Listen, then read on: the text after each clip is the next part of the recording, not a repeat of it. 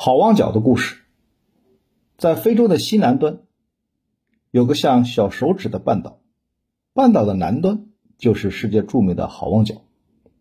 这里东临福尔斯湾，西临大西洋，在苏伊士运河通航以前，是沟通欧洲和亚洲唯一的海上通道。好望角地处南纬四十度附近。正好是强劲的西风带经过的地方，西风非常的猛烈，终年刮个不停，海面风浪巨大。一四八八年，葡萄牙人迪亚斯最先到达了这里，由于这里附近的海面疯狂浪大，所以给他起了个名字，叫做风暴角。那么风暴角怎么改为好望角了呢？这是因为达伽马而得名。德加马是葡萄牙航海家。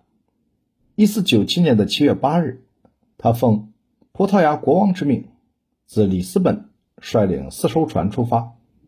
十一月二十二日，绕过好望角，于圣诞节到达了纳塔尔。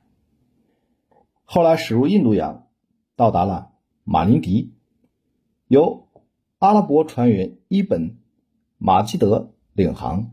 于一四九八年的五月二十二日，到达了印度南部的克泽克德附近，到达了梦想中的目的地印度，然后满载了黄金、丝绸，于一四九九年九月返回葡萄牙。